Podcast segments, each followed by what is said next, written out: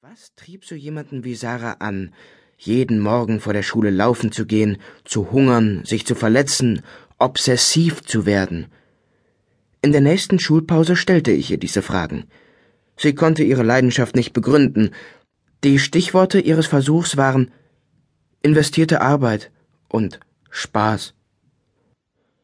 Was für eine mysteriöse Frau, dachte ich immer. Immerhin hatte sie mich als ihren Trainingspartner ausgesucht. Donnerstag wieder? Die Pausen zwischen den Sätzen verbrachten wir mit Gesprächen über unsere Schulziele. Zum Zeitpunkt meiner Einwanderung war ich 14 und wurde einer Hauptschule zugewiesen. Sarah wollte Polizistin werden. Und zwar schon immer. Mein schon immer war die vage Vorstellung eines akademischen Daseins, ein Plan, der aufgeschoben werden musste, weil meine Eltern bei ihrer Einwanderung das deutsche Schulsystem nicht gekannt und sich auf die behördliche Schulempfehlung eingelassen hatten. Als sie erfuhren, dass mich diese Schulart nicht zum Studium qualifizieren würde, war das Geschrei groß, insbesondere meins. Schließlich hatte meine Mutter theoretische Physik und mein Vater Bibliothekswissenschaften studiert. Sie konnten sich gegen meinen Vorwurf, selbst das Privileg des Studiums genossen zu haben, aber es mir nun vorzuenthalten, nur mit einem selbstmitleidigen Verweis auf ihre unakademischen deutschen Existenzen als Laborhelferin und Drucksetzer wehren. Immerhin stand meiner Mutter eine Hilfsdozentur in Aussicht. Ich hatte deshalb vor, das Abitur später nachzuholen und anschließend zu studieren. Sarah erklärte ihren Berufswunsch damit, dass sie die richtige Eignung besaß. Sie war ordnungsliebend und hatte sich im Griff. Die geborene Polizistin. Ich bekam es im Training zu spüren, da Sarah stets einen Trainingsplan dabei hatte, eine Liste über die von uns erreichten Lasten führte und nach zwei Monaten den Trainingsplan plötzlich änderte, damit unsere Körper sich neuen Herausforderungen stellten. Wenn Sarah beim Bankdrücken ungeschminkt über mir stand und flach zählte, waren Körper und Herausforderungen alles, woran ich dachte. Meine Freundin hatte durch die Jahre des Ringens eine Neigung zur Grenzüberschreitung entwickelt. Sie berührte mich häufig.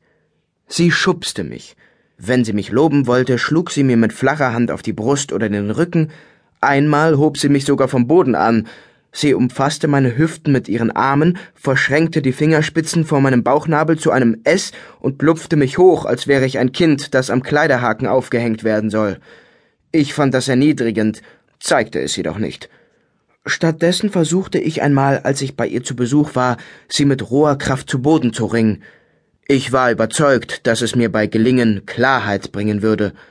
Damit meine ich, es würde meinen Gefühlen für Sarah zur Reife helfen. Ich würde ihr einfach sagen können, Pass auf, wir müssen reden, es ist ernst und auch nicht. Ich denke über dich nach was in den meisten Freundschaften der schwierigste Teil meines Vorhabens gewesen wäre, nämlich die Einleitung so eines Gerangels, war in unserem Fall überhaupt kein Problem. Wir redeten ja über nichts anderes als Körper. Gelenke, Muskelgruppen, Kalorienbedarf, Ketolyse, Dermatomykose. Es war normaler für mich mit Sarah zu ringen, als sie ins Kino einzuladen. Sie hatte mir bereits einige Würfe gezeigt, also nahm ich einen ihrer gutmütigeren Schubser zum Anlass und erklärte, sie würde ihn büßen und stürzte mich auf sie. Doch ich hatte keine Chance. Sarah warf mich über ihre Hüfte und setzte sich, kaum war ich auf dem Parkett gelandet, auf meinen Bauchnabel. Befrei dich! Da ich nichts von Schulterbrücken wusste, strampelte und tobte ich vergeblich unter ihr. Aber es erregte mich natürlich auch, und irgendwann es waren vielleicht zwei Minuten vergangen, ejakulierte ich, ohne dass sie es bemerkte.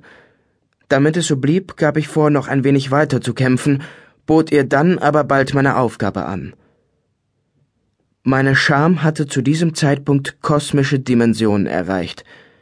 Ihre Hüfte und Beine zu berühren, fühlte sich kreidig und bedeutungslos an. Sarah erklärte mir, wie ich mich hätte retten müssen, während sie mir hochhalf, aber das tröstete mich nicht mehr. Noch Stunden später schien es mir, als würde ich schwer atmen. Sarahs Vater war einige Monate bevor wir uns kennenlernten verstorben. Er hatte sich erschossen, weil man seinen Neonazi-Sohn in meiner alten Heimat Bosnien getötet hatte.